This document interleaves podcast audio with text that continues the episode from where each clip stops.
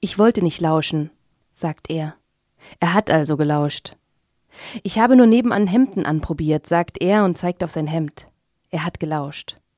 Da habe ich gehört, worüber ihr gesprochen habt. Ja, sage ich, und ich werde kalt. Das hasse ich. Wird er mich anzeigen beim Jugendamt oder bei der Polizei? Ingwild Richoy, Winternovellen, Seite 37. Seite 37, der Literaturpodcast von Detektor FM. Herzlich willkommen, hallo zur zweiten Ausgabe Wie? mit Franziska Wilhelm und mit Claudius Niesen.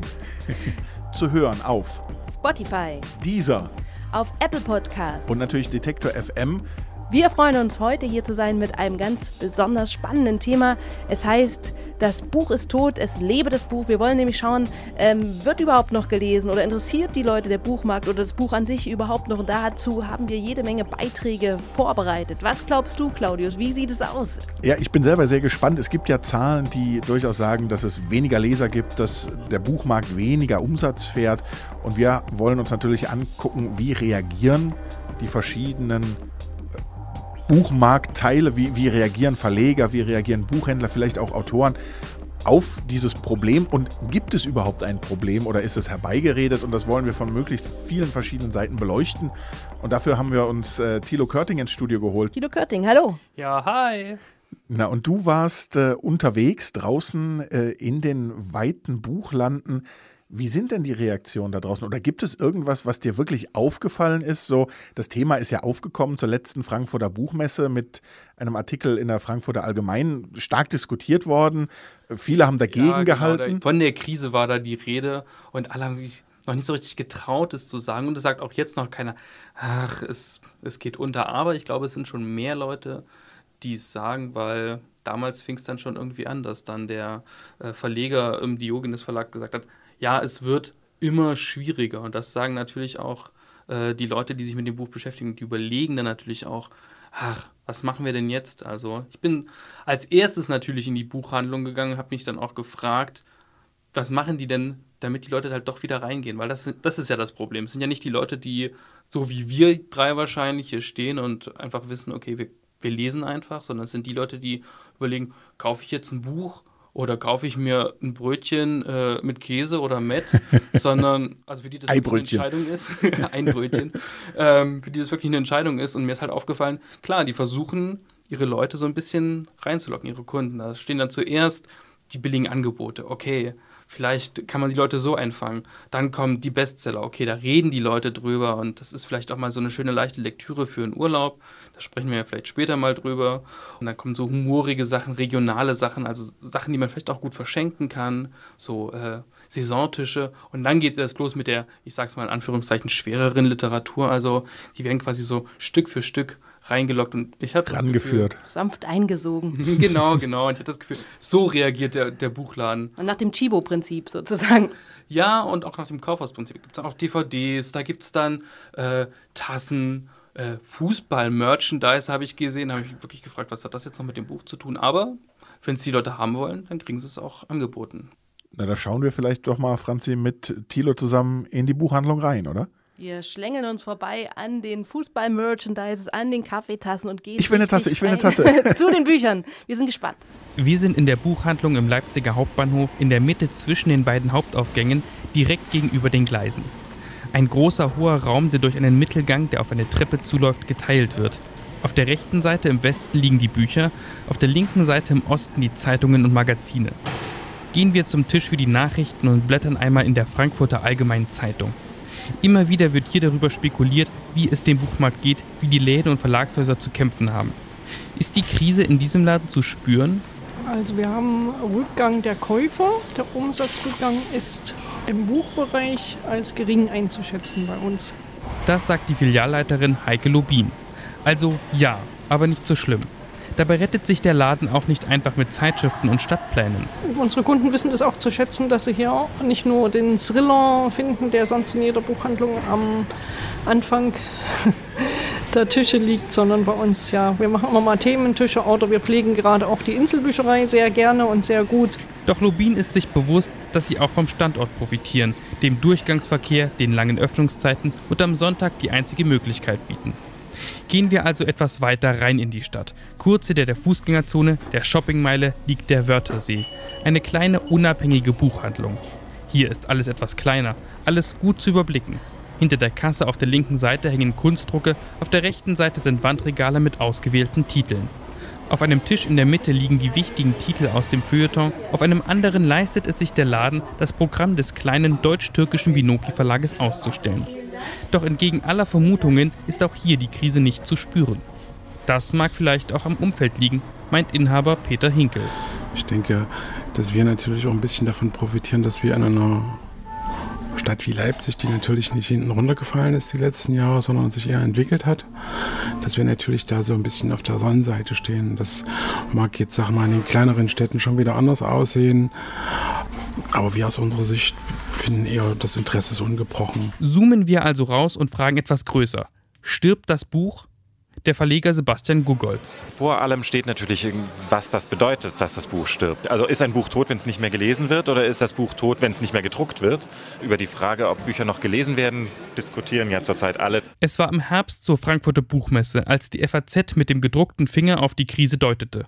Dazu die Literaturkritikerin und Journalistin Sandra Kegel. Ähm, mir ist nur aufgefallen, dass ganz viele aus dem Literaturbetrieb mit mir darüber gesprochen haben. Verleger, Lektoren, Vertriebler, Buchhändler und gestöhnt haben und gesagt, es ist alles so schrecklich, es verkauft sich nichts, es, die Leser bleiben weg, die Käufer bleiben weg. Nachdem auch der Schweizer Verleger des Diogenes Verlages, Daniel Kehl, von Schwierigkeiten berichtet hatte, veröffentlicht der Börsenverein Zahlen, die nicht gerade große Hoffnungen wecken. So Thomas Koch. Der Umsatz der Buchbranche ist in den letzten zehn Jahren äh, relativ stabil geblieben. Aber wir beobachten, dass die Käuferzahlen zurückgehen. Also das heißt, heute kaufen rund sechs Millionen weniger als noch vor fünf Jahren Bücher. Gute Nachrichten sehen anders aus und es werden Untergangsfantasien geweckt. Auch bei dem österreichischen Autor Thomas Stangl. Naja, ich fürchte sehr, dass es nicht unsterblich ist die Möglichkeit und die Gefahr, dass, dass Bücher immer mehr an gesellschaftlicher Bedeutung verliert, die ist schon sehr konkret. Noch pessimistischer klingt der Schriftsteller Florian Wacker.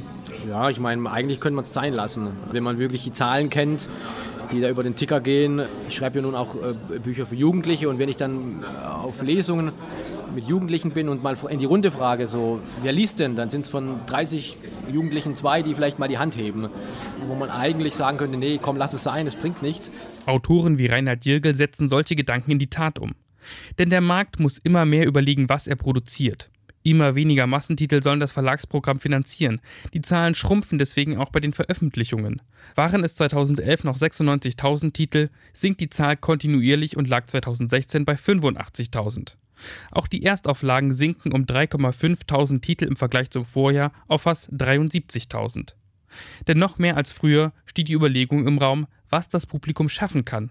Das erzählt die österreichische Verlegerin Anna Jung. Es macht sich darin bemerkbar, dass man eben tatsächlich darüber spricht und sagt, wir haben in dem Programm jetzt schon einen 800 Seiten Wälzer, da werden wir keinen zweiten 800 Seiten Wälzer machen dieses Jahr, den machen wir erst in einem Jahr. Und die anderen bitte nur 200 Seiten. Die Ursachen für die Krise sind noch unklar. Aber es gibt zahlreiche Vermutungen. Zu viele Konkurrenzmedien, zu viel Ablenkung, zu viel Stress, alles wird zu komplex. Schauen wir vielleicht einmal an den Ort, wo sich jeder Mensch mit Literatur auseinandersetzen muss. An die Schule.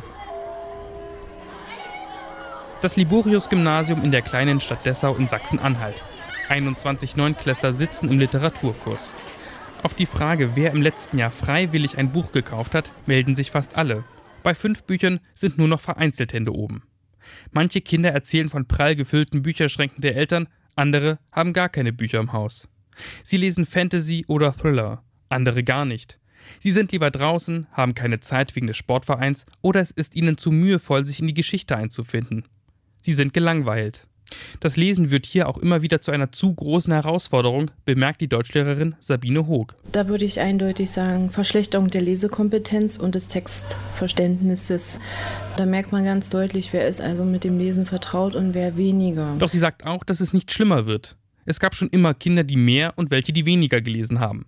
Und eigentlich war es schon immer so, erzählt auch Sandra Kegel. Das Lesen von Romanen war kein Massenspektakel. Das ist es heute auch nicht. Die Spaltung geht jetzt eben weiter, differenziert sich mehr aus. Aber das bedeutet nicht, dass sich niemand mehr für Literatur interessiert.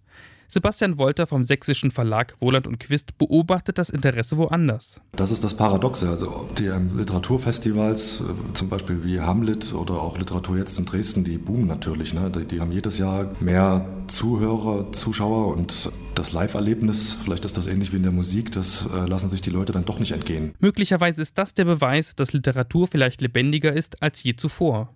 Das erzählt auch die Verlegerin Anna Jung. Und das ist ein Zeichen dafür, dass sich etwas verändern wird und etwas verändern muss und dass es zum Beispiel sowas wie Graphic Novels inzwischen einfach in einem großen Ausmaß gibt. Das ist natürlich bereits eine Anpassung an das veränderte Leseverhalten von jüngeren Menschen. Doch was muss geschehen, damit das Buch überlebt? Laut der Lehrerin Sabine Hoog beginnt das bereits im Elternhaus. Wenn man das nicht vorlebt, woher sollen es dann die Kinder können oder ja, sich damit anfreuen? Es ist eine fremde Welt, die man ablehnt, auch wenn man sie nicht gut kennt oder gar nicht kennt. Oder es ist etwas, was mir Zugänge neu eröffnet und Deutungsmöglichkeiten für Welt anbietet. Und ich glaube, das liegt immer noch schon auch ohne Klischees zu bedienen, am Elternhaus, am Bildungsstand des Elternhauses. Aber vielleicht, und das kennen wir auch aus anderen Zusammenhängen, entwickeln Kinder gerade, weil die Eltern nicht so lesen, eine Affinität zum Buch. Für viele ist die gezielte Leseförderung ein Hauptanliegen. Aber vielleicht muss sich das Buch in das neue Medienzeitalter einfinden. Thomas Koch vom Börsenverein zu Multimedia-Angeboten. Also Verlage probieren da schon viel aus im Moment und verknüpfen einfach auch die verschiedenen Formate. Auch Virtual Reality ist da ein Thema, gerade auch im Bildungsbereich und Augmented Reality, dass man auch eben audiovisuelle Elemente verknüpft mit dem Buch. Und das ist tatsächlich auch was, was vielversprechend ist. Das ist nur ein Ansatz. Der Buchmarkt muss und wird immer vielfältiger in seinen Angeboten und Möglichkeiten, um auch jeden zu erreichen, der sich auf ein Buch einlassen will, kurz oder lang, digital oder gedruckt. Am Ende scheint das Buch doch unsterblich zu sein vor allem weil die Menschen, die sich mit dem Buch auseinandersetzen, einfach nicht an den Tod glauben wollen. Selbstverständlich stirbt das Buch nicht. Was ist das für eine Frage? Ganz sicher nicht. Also auf die nächsten 50 Jahre gesehen, denke ich, ist das haltlos. Wahrscheinlich sogar auf die nächsten 100 Jahre. Ich glaube, vom Tod sind wir noch sehr weit entfernt und ich glaube auch eher an Konjunkturen oder an, an Aufschwünge und Abschwünge. Zurzeit sind wir bei einem Abschwung, aber ich werde nicht müde, an einen Wiederaufschwung zu glauben. Da gibt es auf jeden Fall bei sehr jungen Leuten auch wieder eine große Begeisterung. Weil einfach die digitale Überhäufung den Leuten auf den Keks geht irgendwann. Ja, also das Buchlesen ist eine Art der Mediennutzung und auch eine Art der Erfahrung, die eigentlich äh, mit wenig anderen auch vergleichbar ist. Alleine dieser abstrakte Vorgang, man liest das Alphabet in immer neuer Zusammensetzung und daraus entstehen ganze Welten. Das ist so ein fantastischer Vorgang, dass ich glaube, dem Menschen würde einiges fehlen, wenn er darauf verzichtet. Lesen verändert einen auf so vielen Ebenen, wenn man früh damit anfängt. Also wenn ich meine, an meine eigene Lesesozialisation denke, Krabbert, Karl May, Lederstrumpf, also diese ganzen Dinge durch, bis dann irgendwann mit Mitte 20 Dostoevsky und den Ulysses. Das macht mit einem Menschen etwas und macht die Welt besser. Noch einmal kurz zusammengefasst. Das Buch wird überleben, weil es unersetzbar ist, einzigartig, wie eigentlich alle anderen Medien auch. Laut seinen Liebhabern ist es vielleicht sogar noch etwas unverzichtbarer. Wenn wir es mit Darwin betrachten, muss es sich aber neuen Lebensraum erkämpfen und sich der Umwelt anpassen. Aber vielleicht passt sich die Natur selbst auch wieder an, denn die Menschen sehnen sich nach einer guten Geschichte. Und die meisten guten Geschichten stehen nun einmal in Büchern. So, und das war Thilo Körting auf der Pirsch in den weiten Welten des Buchmarktes und des Buchhandels. Wir können aufatmen. Wir können aufatmen und erfreulicherweise feststellen, dass das Buch anscheinend gar nicht so tot ist, wie man vielleicht befürchten könnte. Deswegen, es geht weiter mit dem Buch. Es muss sich nur quasi neu erfinden, sich vielleicht neue Wege erschließen und dann gibt es wahrscheinlich eine prosperierende Zukunft auch für dieses alte, wunderschöne Medium Buch das Thema Lesen, das wird uns weiter begleiten und äh, vielleicht, Spoiler-Alarm, vielleicht ist es ja sogar so, dass Menschen, die mehr lesen, auch länger leben. Ich habe immer nur gedacht, wenn ich mehr Treppen steige statt Aufzug fahren, dann lebe ich länger, weil das immer heißt, jede Stufe, die man geht oder so oder jede Etage äh, bleibt mal ein bisschen länger am Leben. Guck mich an, Franz, ich weiß nicht, ob es wirklich schon geholfen hat oder ob ich nicht doch irgendwie morgen verende. du? Du versuchst sozusagen vielleicht ein inneres Jogging zu vollziehen. Mit einem Buch, eventuell, wenn das irgendwie möglich wäre. Wo man keine Lust auf richtiges Jogging hat, kann man vielleicht Gehirnjogging betreiben. Sehr gut. Über ein Buch, vielleicht werden wir darüber mehr erfahren. Im Interview mit Professor Dr. Winfried Menninghaus. Er ist Leiter und Gründer am Max-Planck-Institut für empirische Ästhetik. Vielleicht können Sie als erstes mal kurz erklären, was das überhaupt ist, empirische Ästhetik und woran Sie da forschen. Die empirische Ästhetik nimmt den Rezipienten sehr ernst. Ich habe lange Jahre als Literaturwissenschaftler gearbeitet und bin dann an meine eigene Wahrnehmung gebunden. Typischerweise haben Kunsthistoriker, Musikwissenschaftler, Literaturwissenschaftler klassische Expertenurteile und wissen überhaupt nicht, ob das, was sie interessant finden an Werken, auch von anderen äh, überhaupt wahrgenommen und geschätzt wird. Und das ist natürlich eine große Beschränkung äh, der klassischen geisteswissenschaftlichen Ästhetik und die außerdem auch nichts darüber weiß, nach welchen Regularitäten unsere psychologischen Wahrnehmungen äh, mit äh, körperlichen Phänomenen interagieren. Und dieses beides kann die empirische Ästhetik. Sie kann außerdem darüber hinaus natürlich, da sie alle Methoden der sogenannten harten Wissenschaften verwendet, auch in einem anderen Umfang Vorhersagen treffen über das, was eventuell gefallen wird. Aber wie, ist, wie, wie, wie funktioniert das konkret? Ich habe im Kopf, äh, Sie schieben Leute in die Röhre und äh, im Prinzip lassen die lesen oder Musik hören oder also in unserem Fall natürlich ist Lesen das interessantere Beispiel und gucken, wo blinkt im Gehirn. Also das ist, wäre jetzt eine sehr explorative äh, äh Weise heranzugehen. Typischerweise baut man erstmal ein Modell der Rezeption und der Stimulusreize. Wir suchen dann zum Beispiel einen Stimulussatz heraus, zum Beispiel Gedichte, die bestimmte Eigenschaften haben und äh, lassen die dann im Labor lesen. Das schließt aber immer auch ein, dass die Personen dazu verbale Bewertungen abgeben oder auf bestimmten Skalen äh, diese Bewertungen abgeben.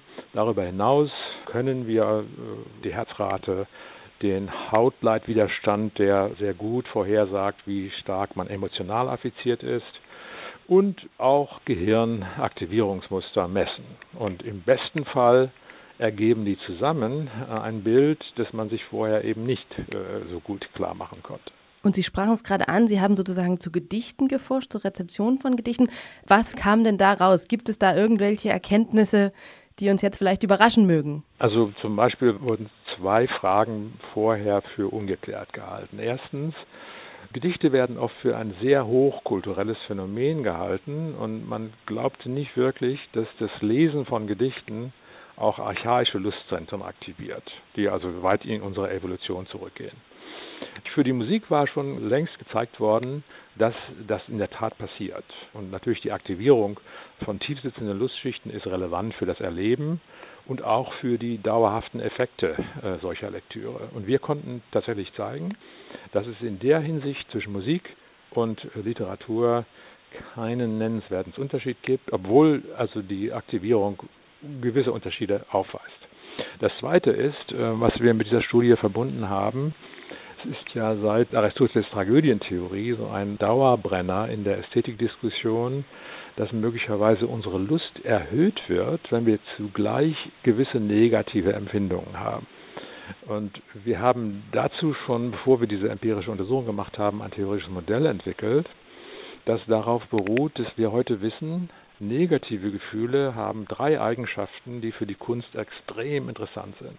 Erstens, sie binden äh, stärker und schneller die Aufmerksamkeit. Zweitens, sie werden oft intensiver erlebt und drittens, sie gehen besser in die Erinnerung ein als rein positive Gefühle. Negative Gefühle wären in dem Fall? Wären in dem Fall zum Beispiel Traurigkeit.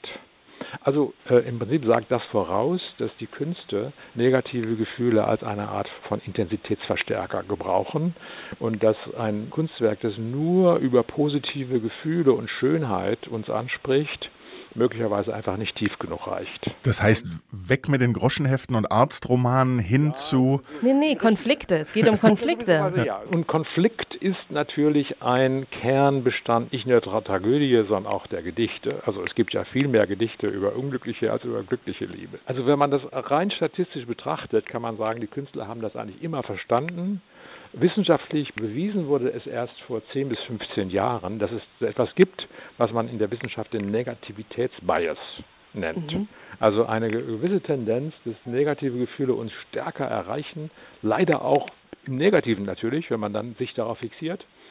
Und die Künste machen eben auf eine sehr interessante Weise davon Gebrauch. Um das zeigen zu können, haben wir äh, die Hypothese gehabt, dann müssten wir eigentlich zeigen können, dass in dem Moment der höchsten Lust zugleich zugleich sehr starke negative Gefühle aktiviert werden. Kann man denn jetzt konkret fragen, wem nutzt diese Forschung? Also mir als Autor oder auch den Verlegern? Die ja, haben Sie ja schon gesagt, die Schriftsteller machen das schon. Das ist klar, dass der Konflikt äh, sozusagen das spannungsreiche Schreiben sozusagen zur Werthaltigkeit des Buches beiträgt. Aber wo kann ich eventuell selber für mich dann noch was rausziehen aus Ihrer Forschung? Nun, das hängt wirklich ganz davon ab, was Sie genau wollen. Ich glaube, wir machen keine Rezepte für die Literatur. Also es kann kein Autor vorbeikommen und sagen, lesen Sie mal Probe und sagen Sie mir, wo mehr Konflikt rein muss, mehr Angst. Das wäre ja sehr praktisch. Ich würde natürlich sagen, ich als Literaturwissenschaftler würde mir da mit meiner professionellen Kompetenz noch das eine oder andere eventuell zutrauen und könnte das dann rückkoppeln an allgemeine Wahrnehmungsgesetze. Aber das ist erstmal nicht das Ziel, weil wir, wir betreiben erstmal Grundlagenforschung, mhm. weil man über diese Dinge insgesamt sehr wenig weiß die Psychologie des ästhetischen Gefallens und die Physiologie und wie die dann rückgekoppelt wird an Stimuluseigenschaften, ist insgesamt wenig erforscht. Und ganz besonders wenig erforscht und drückt sich auf die Sprache. Also die Linguistik beschäftigt sich mit solchen Dingen praktisch überhaupt nicht, obwohl wir äh, Menschen ja die sprachbegabte Spezies per se sind, äh, es, gilt es irgendwie als exotisch. Und ich kann Ihnen sagen, wir finden also für bestimmte Variablen sehr, sehr starke Effekte. Also wir entwickeln jetzt ein Modell der poetischen Sprache und das erlaubt zumindest sehr klare Vorhersagen für äh, auf sehr kurzen Strecken. Also so, dass ein Satz erstmal sehr viel markanter ist, sehr viel besser wahrgenommen wird, wenn er so und nicht anders geformt ist. Okay. Und das es geht erstmal sozusagen um die Grundlage zu verstehen, wie funktioniert das eigentlich mit dem Lesen, mit dem Wahrnehmen, was löst das bei uns aus, ne? Hinzu kommt, dass wir ja wissen, die Präferenzen der Individuen sind verschieden. Und auch mhm. das kann man nur mit diesen Methoden untersuchen. Das heißt, wir nehmen dann oder wir bitten dann Studienteilnehmer, verschiedene Skalen auszufüllen, die Rückschlüsse auf ihre Persönlichkeit erlauben. Und auf diese Weise können wir zum Beispiel herausfinden, wer etwa lieber Horrorfilme sieht, um starke Lustgefühle zu haben, oder wer lieber Melodramen sieht oder Gedichte liest.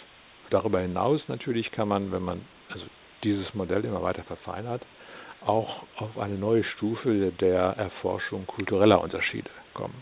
Kann man da denn dann zum Beispiel sagen, Menschen, die mehr lesen, die können dieses oder jenes besser als andere Menschen, die vielleicht mehr Musik hören? Ich glaube, dass wir noch nicht äh, so weit sind. Es gibt ein paar vorläufige, relativ gute Indikatoren für, für Langzeiteffekte. Also es ist ja so, wenn man seinen Lieblingsbeschäftigungen mit Filmen, Musik, Literatur nachgeht, dann hat es immer eine Art von stimmungsregulatorischen Effekt oder auch emotionsregulatorischen Effekt. Man sucht sozusagen das Kunstwerk auf, um irgendwas davon zu bekommen. Und typischerweise hat das natürlich eine positive Wirkung auf die Gemütslage in irgendeiner Weise. Und das kann auf die Dauer gesehen natürlich dazu führen, dass ein gewissermaßen systematischer Umgang mit ästhetischen Reizen das wird auf die Dauer einen durchaus messbaren Einfluss haben auf das äh, Wohlbefinden insgesamt. Und es gibt eine Studie, die das tatsächlich äh, sehr, sehr weit getrieben hat, über mehr als zehn Jahre 12.000 Personen begleitet hat. Und okay. die eigentlich immer nur angegeben haben, in diesem Fall, wann sie zu bestimmten kulturellen Anlässen, Konzert, Kino, Theater oder Buchlesen und so weiter, wann sie das gemacht haben. Das Protokoll haben sie über so eine lange Zeit geführt, solange sie nicht gestorben sind. Und, das kam und raus? es stellte sich heraus, dass die Personen, die daran teilgenommen haben, relativ zu Personengruppen, die es nicht haben, eine erhöhte Lebenswahrscheinlichkeit haben. Okay, also, also Buchlesen lässt uns länger leben. In diesem Fall war das die Aussage, dass Personen, die das regelmäßig machen, insgesamt einen so äh, großen emotionalen Vorteil haben von Lust erleben, dass sie das länger leben lässt. Das andere Dinge, die noch sehr viel weniger klar sind. Äh, zum Beispiel, es wird oft gesagt, Literatur, Theater, Filme aktivieren sehr stark unsere empathischen Fähigkeiten. Wir haben selbst eine Studie gemacht zu Kindern. Da war die Frage, ob ein dreimonatiger zusätzlicher Nachmittagsunterricht mit Erzählungen für kleine Kinder, die das also wirklich gerade lesen können, einen Unterschied in der Feinheit der emotionalen Wahrnehmung und der Feinheit vielleicht der sprachlichen Verbalisierung komplexer Gefühle mit sich bringt. Das war eine sehr aufwendige Studie. Ich will gar nicht in die Details gehen. Also die Resultate sind sehr interessant, nämlich diese Behandlung äh, mit Literatur hat zu einem sehr starken äh, Effekt bei Jungen geführt, bei Mädchen dagegen gar nicht. Die Erklärung ist, dass die Mädchen waren so weit voraus in der. Die haben schon gelesen vorher, oder? Nee, die waren feinfühlig. Die waren schon vorher da, wo die Jungs bestenfalls hinterher waren. Und die haben schon aufgrund ihrer eigenen selbstgetriebenen Beschäftigungen äh, diese Fähigkeiten gehabt. Aber die, die Jungs haben unglaublich profitiert in Sachen emotionaler Intelligenz. Vielen Dank für diese Erkenntnisse, Herr Menninghaus. Jetzt wissen wir also, Jungs werden durchs Lesen feinfühliger äh, und insgesamt leben wir länger, wenn wir uns mit Literatur befassen. Das ist eine sehr schöne Aussage für unseren Literaturpodcast unter dem Thema Das Buch ist tot, es lebe das Buch. Wenn Sie leben wollen, dann lesen die Bücher. Und ich sage vielen Dank, Herr Menninghaus. Sehr gerne. Dankeschön. Tja, Franzi, scheint, als hätten wir beide doch noch ein etwas längeres Leben vor uns. Wenn ich jetzt noch anfange, joggen zu gehen, äh, dann wird es vielleicht wirklich spürbar. Ich meine, ihr Mädels habt es ja eh irgendwie uns Jungs voraus. Ihr lebt länger, das heißt, du Wir kannst auch mehr lesen. unglaublich Genau. empfindsam und das macht uns langlebiger. Das ist also der Schlüssel. Gleichzeitig weiß ich aber auch, dass ich so einen riesen Stapel Bücher auf Mhm. meinem Nachttisch noch stehen habe, äh, den ich immer mal wieder lesen will. Also da Oh ja. steht noch ein bisschen was aus, auch bei mir. Aber jetzt, wo ich motiviert bin, wo ich weiß, dass es sich so toll auf meinen Metabolismus auswirken wird, äh, setze ich mich natürlich sofort heute Abend ran und dann wird durchgeackert, das Buch. Unser Hä des Monats beschäftigt sich dieses Mal auch damit, wie wir lesen und ob wir überhaupt lesen. Thilo Körting, der spürt äh, dem Thema Lesen hinterher, nämlich Franzi der Frage, ob wir überhaupt noch genug Zeit zum Lesen haben. Ich bin ja äh, auch immer der Meinung, ich prokrastiniere sehr gerne. Ich gucke mir dann Mhm. irgendeine Serie an. Äh, ich kann mich sehr gut ablenken, bevor ich irgendwas Eigentliches tun muss. Und manchmal ist das Eigentliche eben auch das Lesen. Deshalb geht es mir ein bisschen wie dir, dass mein Stapel Bücher auf dem äh, Nachttisch doch immer größer wird, obwohl ich ja eigentlich wirklich gerne lese. Okay. Was Thilo Körting dazu sagt, zu diesem Problem, das hören wir jetzt im Hä des Monats. Hallo, ich bin Thilo Körting und ich bin besonders gut darin, so zu tun, als wäre ich belesen. Zu meinem Glück ist dafür gar nicht so viel notwendig. Wenn ich mit Menschen über Bücher spreche, reicht es oft schon aus, wenn ich zu einem Titel den passenden Autorennamen nennen kann und umgekehrt. Oder einfach nur weiß, worum es geht. Leider wird es so viel zu leicht, mich vor dem Lesen zu drücken. Vielleicht sagt ihr jetzt, das sei ja nicht so schlimm. Wer hat schon die Zeit, all diese Bücher zu lesen? Das stimmt. Aber ich lese nicht nur die Abermillionen Bücher nicht, die ich irgendwie gerne lesen möchte, ich lese auch die paar Bücher nicht, die ich eigentlich lesen sollte. Für ein Autoreninterview musste ich Frank Witzels Die Erfindung lesen. Lange Zeit hat mich allein der pure Umfang von 800 Seiten abgeschreckt. Es war zu kompliziert für Feierabendlektüre, also habe ich zur Comic-Alternative gegriffen. Dann musste ich auch so viele Texte über Bücher schreiben, dass ich keine Zeit dafür hatte. Dann wollte ich erst einmal etwas essen. Dabei lesen ohne zu kleckern scheint unmöglich. Also schaue ich eine Serie. Stundenlang. Schließlich zwinge ich mich zum Ausschalten. Während ich später erneut versuche, das Buch zu lesen, lässt mich das Gefühl nicht los, dass gerade ganz viel los ist in der Welt. Also ab ins Internet und weiter ablenken. Irgendwann ist die Zeit zu knapp geworden und ich greife zu meinen üblichen Hilfsmitteln. Ich lese mir erstmal zahlreiche Kritiken durch, um zu wissen, worum es eigentlich geht. Die Zeit wird immer knapper, also Speedreading. Ich fahre mit zwei gespreizten Fingern die Seite entlang und suche nach zentralen Schlüsselwörtern. Das ist aber nicht so speedy wie erwünscht. Also lese ich schon mal das letzte Kapitel und blättere danach wild im Buch umher und lese alle Kapitel zumindest einmal an. Das Interview läuft dann doch ganz gut. Bei der darauffolgenden Lesung fragt Witzel in den Raum, wer das Buch gelesen habe. Nur zwei melden sich. Ich nicht. Er sieht mich an mit der Hoffnung, den Schnitt zu heben und sagt, Sie haben es doch gelesen. Ich will nicht zu sehr aufschneiden und beschwichtige, na ja, einige Kapitel habe ich übersprungen. Witzel winkt ab und meint, das zählt trotzdem. Da bin ich gerade noch einmal davongekommen. Als ich das gleiche Gerhard Falkner, dem Autoren des Romans Apokalypse, gesagt habe, war der nicht so erfreut. Das nächste Mal muss ich unbedingt früher anfangen mit dem Lesen. Vorher kann ich ruhig noch etwas Serie schauen, aber nur eine Folge. Versprochen. Seite 37, der Literaturpodcast mit Franziska Wilhelm und Claudius Niesen. Kommen wir zur nächsten Rubrik hier bei Seite 37, dem Literaturpodcast bei Detektor FM. Wir sind nicht mehr alleine hier am Mikrofon. Bei uns ist Kais Harabi. Hi. Hi. Und Kais wird uns heute begleiten äh, oder sozusagen hinführen zu unserem äh, Seite 37 Hausbesuch. Kais, wo warst du denn unterwegs? Ich war tatsächlich in Leipzig beim Open House Verlag und habe den Verleger Rainer Hölschel besucht. Und äh, ja, können wir gleich mal hören, wie das klingt, wenn man bei ihm an der Tür klingelt. Hallo? Hallo, hier ist Kaiser Rabi von Detektor FM.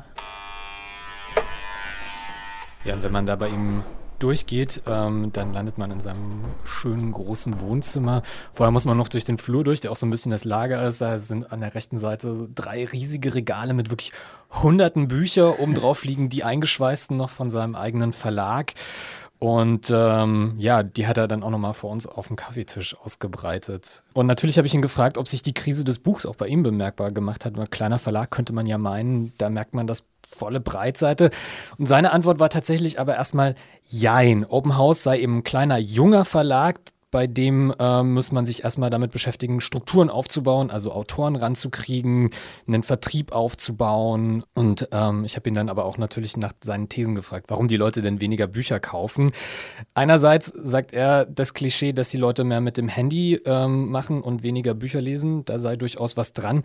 Andererseits hat er aber auch noch einen anderen Punkt angeführt, den ich persönlich ziemlich spannend fand. Also das ist die eine Geschichte. Die andere Geschichte ist, dass es offensichtlich, glaube ich, eine sehr deutliche soziale Spaltung gibt, dass nämlich sozusagen die höher gebildeten immer noch relativ viele Bücher lesen. Über also mehr als die Hälfte nimmt mindestens einmal in der Woche ein Buch zur Hand, während von denen, die geringere Schulbildung haben, nur mehr 16 Prozent von denen ein Buch in die Hand nimmt.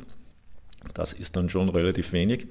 Und die, der, diese Spaltung scheint größer zu werden. Und das ist auch das, wo ich sagen würde, das ist das, was bedenklich ist. Man muss sich schon überlegen, ob man nicht gucken soll, dass man die Leute wieder zum Buch hinführt. Weil natürlich ist es eine andere Art von Denken. Also klar, das ist auch inzwischen ein Klischee. Bücher äh, halten einen länger auf einer Strecke, längerfristig intensiver. Äh, auf dem Handy oder auf dem Tablet ist man natürlich eher kurzfristig schnell unterwegs. Und ähm, da sollte zumindest einigermaßen eine Balance sein. Wenn das bei, bei ganzen Bevölkerungsgruppen wegbricht, ist das, glaube ich, bildungspolitisch bedenklich. Und da da müsste man jetzt dann hinkommen, sozusagen, wo muss die Politik was machen? Also brauchen die Verlage die Politik, um jetzt dagegen zu steuern, oder können die Verlage das selber? Also, weil das klingt ja so ein bisschen so, äh, wie Leute mit mehr Bildung oder Leute mit mehr Geld im Portemonnaie kaufen auch mehr Bücher. Da muss ja jetzt vielleicht noch nicht die Politik an der Stelle sagen, hier, ihr kriegt mal Buchgutschein.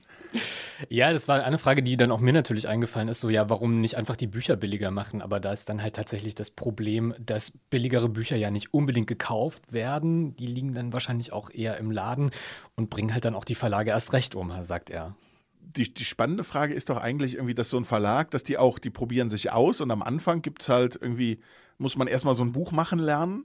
Ja. Genau, so war das da auch. Also sie haben am Anfang ähm, so ein bisschen mit den Formaten rumexperimentiert, gesagt, ja, wir wollen irgendwie was machen, was, was einerseits auffällt, ähm, was andererseits aber auch irgendwie günstig ist, damit unsere Bücher nicht irgendwie 40 Euro kosten und dann im Laden liegen bleiben. Und da haben sie so ein Zwischending zwischen Taschenbuch und äh, Hardcover, also Softcover sagt man dazu.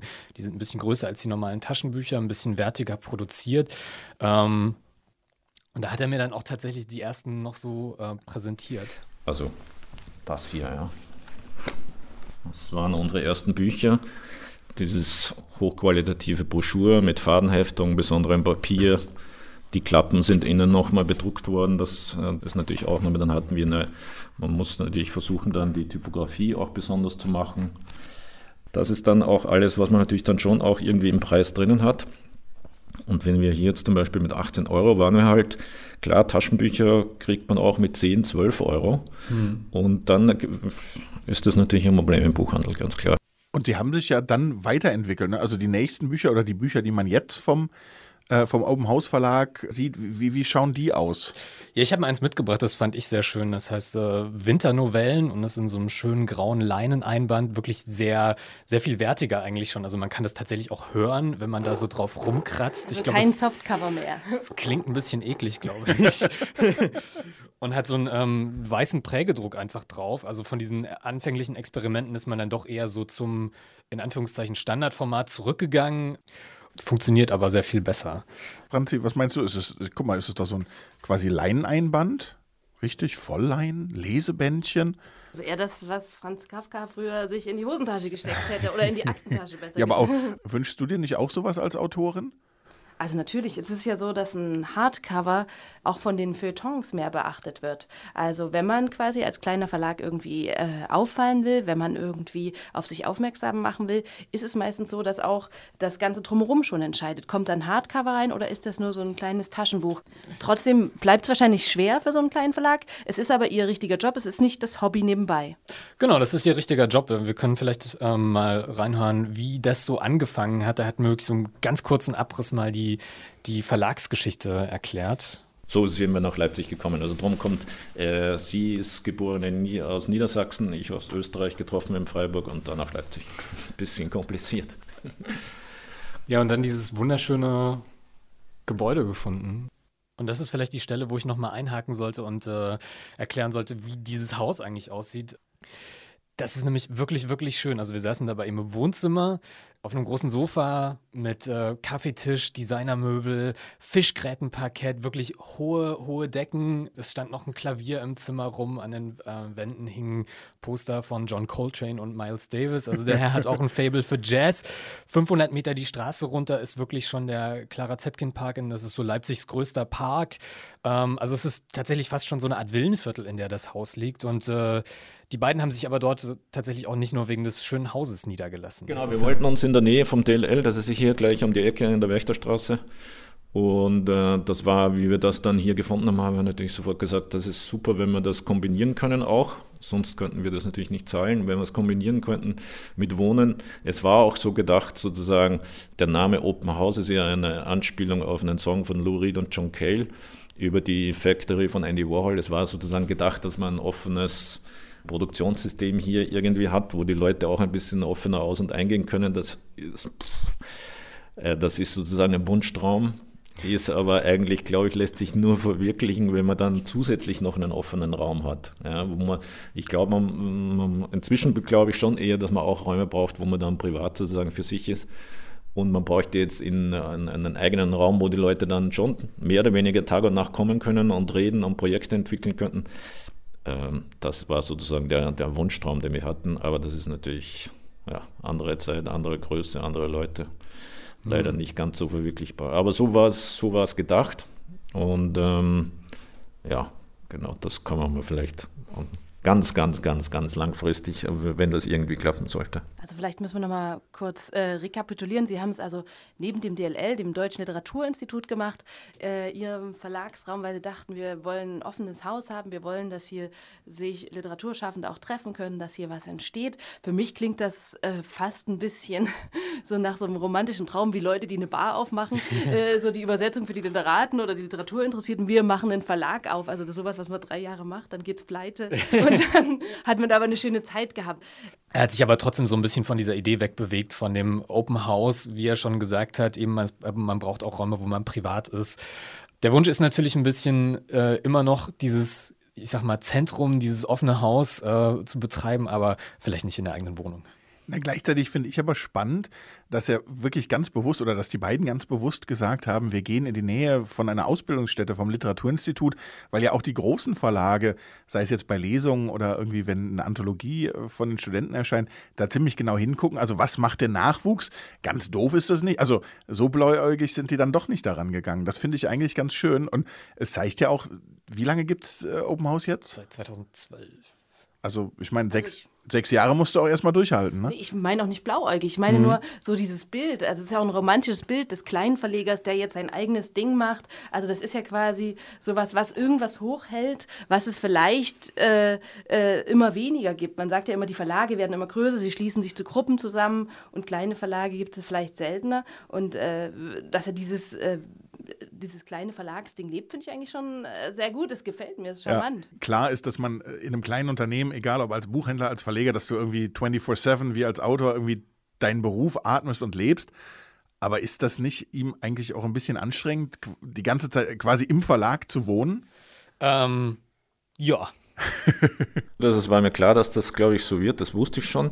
Aber es ist schon so, es, es nervt eher andere Leute. Also, äh, ja, weil man halt schwer aufhören kann. Also, man macht dann immer weiter, man kann immer noch ein bisschen mehr Werbung machen, man kann sich immer noch neue Schriftarten angucken, sozusagen, oder neue Papiere oder sich neue Werbeaktionen überlegen. Weil ein Verleger sein ist dann halt doch so in der Größe, wo wir sind, heißt das, man macht sozusagen natürlich mehr oder weniger alles. Man macht die Buchgestaltung, man macht Korrektorat, Lektorat, man macht die Werbung, macht auch immer ein bisschen, hilft beim Vertrieb mit, wenn die eigentlichen Vertriebler das nicht übernehmen. Ähm, ja, das heißt, man, insofern nervt es einem weniger, aber, aber andere nervt es natürlich, dass man sozusagen manchmal schwer ist, die, die Grenze zu, zu ziehen. Ja, also wahrscheinlich so ein bisschen das klassische Problem von jedem, der von zu Hause aus arbeitet. Ähm, Jeder Freiberufler, Selbstständige. Das stimmt. Aber äh, trotzdem finde ich es charmant, dass es versucht, dass er sozusagen seinen, seinen Traum vom Verleger sein, trotz der Widrigkeiten, trotz der Widrigkeiten in einer großen Gründerzeit äh, zu wohnen, äh, durchzieht. Ja, klar. Also er, er hat das natürlich auch so ähm, gesagt, dass, es, dass er das zu Hause machen muss, weil sie sich sonst finanziell eigentlich nicht leisten können, diese, dieses wunderschöne Gebäude, dieses wundersch diese wunderschöne Wohnung, ähm, plus dann nochmal extra irgendwo anders ein Büro ähm, zu haben. Also da sind schon auch ein, das ist schon auch aus der Notwendigkeit heraus geboren einfach. Okay, Ja. aber was sagt das äh, für unser Thema? Das Buch ist tot, es lebe das Buch. Ähm, was sind solche kleinen Leute, sozusagen solche kleinen Verleger? Was machen die in diesem Kosmos des äh, totgesagten Buches? Also ich würde ähm, sagen, dass man gerade bei ihm jetzt einfach sieht, dass das Buch nicht tot ist, sondern dass es sich einfach weiterentwickelt und dass es vielleicht nicht mehr so das krasse Massenmedium ist, dass wir, wie wir es vor 50, 60 Jahren hatten, dass man, wenn man im Zug saß, halt irgendwie das Schund-Taschenbuch mit den Jerry Cotton-Romanen irgendwie äh, gelesen hat, ähm, sondern dass es jetzt eben mehr zu so einem Sammlerobjekt wird, zu einem Liebhaberstück, ähm, was schön gestaltet ist, was eine schöne Haptik hat. Ähm, und ich glaube, sowas treiben auch vor allem kleine Verleger voran. Kais, vielen Dank, dass du heute hier bei uns warst. Sehr ich gerne. auch. Und ähm, wir hoffen und wünschen uns alle, dass wir dich noch viele Jahre lang zu Verlegern wie Rainer Hötschel vom Open House Verlag schicken können und dass das Buch am Ende nun wirklich alles andere als tot ist. Und dass die kleinen Verlagshäuser offene Häuser bleiben, wo sich die Schreibenden und die Nachwuchsschreibenden treffen können. Das hoffe ich auch. Vielen Dank. Danke, Kais. Wir müssen überhaupt mal sagen, wo kann man uns überhaupt hören? Auf allen möglichen Podcast-Apps, sei es bei Apple Podcast, bei dieser, bei, Spotify. Natürlich auf Detektor FM. und in der Detektor FM App. Also auf allen möglichen App-Angeboten, die mit Podcasts zu tun haben, könnt ihr uns finden. Sucht einfach Seite 37 Detektor FM und dann könnt ihr uns lauschen und so erfahren, ist das Buch tot oder lebt es noch? Denn das ist heute unser Thema. Genau, und unser Thema ist natürlich auch euer Thema. Wir haben gefragt, gab es schon mal ein Buch, das ihr ganz, ganz bewusst nicht gekauft habt? Und da haben uns äh, Kommentare erreicht auf Facebook, auf Instagram oder auch per Mail an literatur.detektor.fm. Ähm, und wir haben uns einen, wir haben uns einen Kommentar rausgesucht. Naja, wie soll ich sagen, der ist irgendwie nicht mehr so ganz. Man sagt ja immer, das Internet vergisst nichts. Aber irgendwie hat es die Social Media Beauftragte geschafft, ihn doch zu löschen. Hallo, Kati Zubeck vom Detektor FM Social Media Team. Erzähl uns mal, wer hatte da was gepostet? Es stand drin, es ging um ein Buch über amerikanische Politik, vor allem in heutigen Zeiten. Und dass das eben vom Kopp-Verlag war und dass derjenige dann doch sich dafür entschieden hat, das aus diesem Grund äh, nicht zu kaufen. Weil der äh, sozusagen hier und da Bücher verlegt, die in die weniger linke Ecke gehören. Kann man das so sagen? Das genau, das hat er unkommentiert gelassen, also warum und was das mit dem Verlag eben zu tun hat aus seiner Sicht, aber das war halt sein, sein Grund, den er angegeben hat, genau. Okay, liebe Hörer, ihr kriegt also mit, selbst wenn wir die Beiträge aus Versehen mal gelöscht haben, sie gehen nicht verloren, denn wir haben hier Kati, die in der Social Media Redaktion arbeitet und ein Gedächtnis wie eine 100 Jahre alte Schildkröte hat oder wie ein Elefant, da geht nichts verloren. Das kommt wahrscheinlich auch, Kati, weil du so viel liest. Ne? Wir haben ja eben im Interview gehört, dass man ja, dass, dass sozusagen alle, die lesen, die werden älter. Feinfühliger. Aber, feinfühliger und aber wahrscheinlich auch, es ist, äh, wie heißt das, Kurzzeitgedächtnis? Jetzt bin ich mal kurz nicht so das im. Kurzzeitgedächtnis wird langlebiger. Wie immer gibt es natürlich für unseren Sieger oder die Siegerin, das heißt, wer sich jetzt erkannt hat im gelöschten Post, einfach nochmal schnell posten äh, und sagen, hallo, ich war's. Äh, wir verlosen wie jedes Mal ein Detektor FM Buchpaket. Niemand geht hier leer aus. Sind übrigens keine E-Bücher, sind äh, E-Bücher, sage ich schon, sind keine E-Books. ähm, es sind sondern, anfassbare, genau, wunderbar haptische Hardcover. Bücher aus Papier. Mit denen kann man Nägel in die Wand schlagen. Man kann sie auch lesen. Man kann sie sich ins Regal stellen und so einen bildungsbürgerlichen Eindruck hinterlassen bei seinen Gästen. Hauptsache, sie werden gelesen und die Bücher, die wir hier weiter verschenken. Und äh, apropos lesen, wir wollen auch was lesen und zwar bei unserer nächsten Mitmachaktion für die nächste Folge, die es dann im Mai gibt bei Detektor FM, Seite 37, die dritte, da geht es um Lyrik. Genau, und zwar nicht um irgendwelche Lyrik, sondern um ein ganz bestimmtes Gedicht. Ein Genre. Ge ein Genre. Wir äh, wollen die Perlen des Alltagsdichtens, die Perlen der Alltagslyrik von euch haben. Eure persönlichen Gedichte, die ihr zum Beispiel geschrieben habt für Omas 70. Geburtstag, den Tod von Kaninchen Hasi Mausi. Den Jahrestag im Kegelverein. Oder aber auch irgendwie mit 16 damals im Tagebuch bei der ersten Liebe, so richtig. Ganz heimlich. Oh, und aber voller, mit ganz viel Mm. emotionaler Energie natürlich. Und so viel Pathos, wie man sie nur als Teenager irgendwie haben Reißt kann. eure Schubladen auf, holt die alten Tagebücher, Poesiealben raus. Wichtig ist, dass äh, quasi es selbstverfasste Lyrik ist und dass sie, ähm, sie darf schlecht sein, sie darf gut sein, aber Hand aufs Herz, wir öffnen auch unseren Giftschrank und bringen mal was mit. schickt sie uns, postet sie unter den Kommentaren, äh, eure schlechten Gedichte, eure Perlen der Alltagslyrik. Wir hören uns wieder im Mai hier äh, bei Detektor FM. Seite 37 war das der Literaturpodcast von Detektor FM zu hören auf Spotify, dieser auf Apple Podcast und natürlich Detektor FM. Und wir freuen uns über Sie als Abonnenten, Sie, euch, ihr, uns als Abonnenten. Ähm, und wir hören jedes Mal auf, wie wir jedes Mal aufhören. Denn wir heißen, wie wir heißen, Seite 37, weil wir die lesen, die Seite 37. Und diesmal lesen wir die Seite 37 aus dem Buch Winternovellen von Ingwild Richoy. Alexa flüstert. Wer ist das, Mama? Aber ich weiß nicht, wer das ist. Wie kann jemand wissen, dass ich dabei war, diese Unterhose zu klauen? Und Alexa, sie sieht so nackt aus, nur in der Winterjacke. Seite 37, der Literaturpodcast von Detektor FM mit Franziska Wilhelm und Claudius Niesen.